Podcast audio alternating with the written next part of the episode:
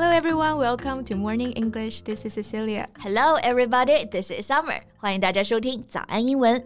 谢谢。今天我先问你一个问题啊，就是我憋不住了，英文你会怎么说？What a weird question to ask at the beginning of our podcast. what? You gotta go now? No, I just feel like this is a common situation that might happen to anyone. 这句话啊，还有整个画面，难道你不熟悉吗？就想想你如果在国外旅行，这句话得多实用啊！嗯，那我先确认一下哈，你这个憋不住，不是说憋不住笑，憋不住秘密，是憋不住去厕所，是吧？Yeah, right. Something you say to me quite often at the office.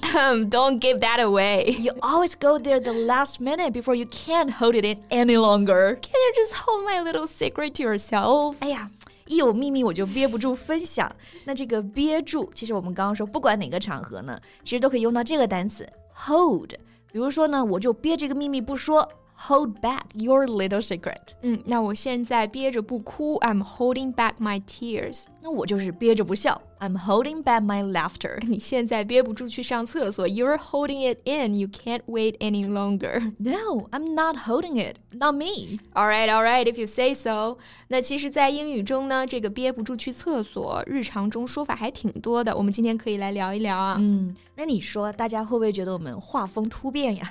原来都是跟大家聊中科院院士神舟十三什么的。哎，既能上天揽月，也能下海捉鳖嘛。那今天我们就是来捉这个鳖，不过呢是憋不住的憋。你是谐音鬼才。OK，那我们今天就一起来聊一聊这种轻松日常的英文表达。OK，so we've just talked about this word hold. I can't hold it in. I can't hold it in any longer. 憋不住呢，就可以用到这个词组啊，hold in，通常是后面有加一个介词 in。 那除了这个呢，刚刚 C C 还用到一个很简单的词 go。Right, we can say I gotta go. I really need to go. Like go where? Go to the bathroom, go to the washroom, or go to the toilet. But in speaking, we don't need to be specific about where we're going. 对，像你要去厕所啊，好几个表达都可以说 go to the bathroom, go to the washroom, go to the toilet。 但是在口语中呢，后面这几个地点 bathroom 什么的都不用说出来，所以你直接省略成说 I need to go 就可以了。Right. With the context, your facial expression and your body language, people understand what you really want to do. 对，因为有语境，你的面部表情和肢体动作，就谁听了谁看了都知道你是想表达什么意思。嗯，而且呢，这句话里面有一个单词的作用很大，就是 really. Depending on how you say the word, you're telling others how urgent the situation is. For example, if you say, I really need to go, it sounds more urgent than saying, I really need to go. I can't wait any longer. I really need to go. 这一听就知道你是真的憋不住了。Right. 除了这个 really，还有一个形容词也可以表示这种憋不住的急迫啊，desperate。Desperate 这个词不是表示绝望吗？You're very sad and upset because of having little or no hope. Yeah, but when you really need to use the bathroom and the nearest one is 30 minutes away, how would you feel? Desperate. Exactly. 那当然呢，这个说法是比较夸张的，但是呢，这个表达的意思呢还是很清晰的，所以口语中就可以直接说 I'm desperate. Got it.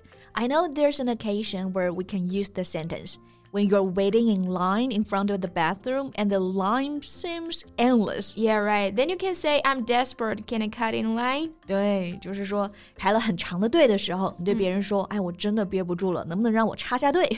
那刚刚这里的插队啊，就是 cutting line. If you're in UK, then you might say, Can I jump the queue? 这个排队在美国用 line，英国用 queue，所以呢，英国的插队就是 jump the queue。嗯哼。 那现在格局打开了啊，因为我也想到一个单词 burst。Like in the sentence, we can say I'm bursting. Right, this word we can definitely use. Burst 的意思它也太形象了，本来是可以表示爆裂、胀开，比方说气球爆了，the balloon bursted；水管爆裂了，a burst pipe。对，所以你如果说 I'm bursting。 画面感太足了，就是说我要炸了。It means I need to use the toilet right now. Here you said I'm bursting. Actually, there's another phrase we can use. Be about to do. We can also say I'm about to burst. I'm about to burst. Right. 这里主要是还可以用到这个搭配啊，be about to do something。这里的 about 和大约、大概没关系，整个词组的意思是说呢，正要做，即将，马上要做，口语中特别实用。 比如说我马上要走了，I'm about to leave。我正准备要告诉你一个秘密，I'm about to tell you a secret。What secret? I'm about to tell you, but then all of a sudden I don't want to say. I'm about to burst with anger. 这里的 burst 还有个比喻用法，burst with anger 就是气炸了。那 CC 不告诉我秘密呢，我就气炸了。Calm down. All right, I think there's another word that goes with the word burst. It's very specific and it relates to our topic. All right, what's the word? Bladder. Um, bladder. All right. It's an organ that's shaped like a bag in which liquid waste collects before it is passed out of the body. Right. 刚刚这些都是术语解释啊，其实呢，这个 bladder 就是我们的膀胱，嗯、能不能憋住就靠它了。那这个 bladder 在口语中可以怎么用呢？Okay, so we can say my bladder is about to burst. My bladder is going to burst. Or I have a full bladder. A full bladder 满了，对吧？ 那那不过我我想说啊，这个中文里我们会这么对朋友说吗？比如说谢谢我的膀胱要炸了。确实啊，这个就全看你们俩之间的关系了。好朋友之间呢，还是可以用这个表达的。嗯、so make sure we only use this sentence in informal occasions between close friends or maybe families. I would never say this to my parents. Me too. 那这个 bladder 还有一个常见的搭配，empty your bladder。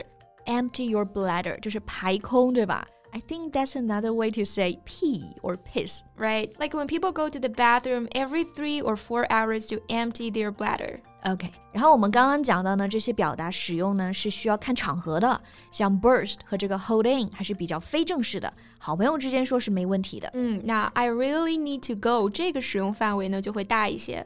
不过啊，真到了紧急关头呢，可能说哪句话都不重要了。有道理。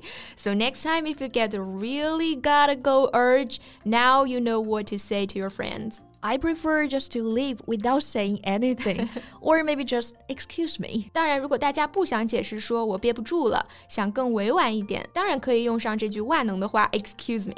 Yeah, or would you excuse me for a moment? And then you can leave in a hurry. 好了，我觉得口语中这些常见的大家可以用的表达来表示我憋不住了，应该都讲完了。Yeah, so that's all the time we have for today's podcast. Thank you so much for listening. This is Cecilia. This is Summer, and I really need to go now. Are you about to burst? Yeah, right. Okay, see you guys next time. Bye.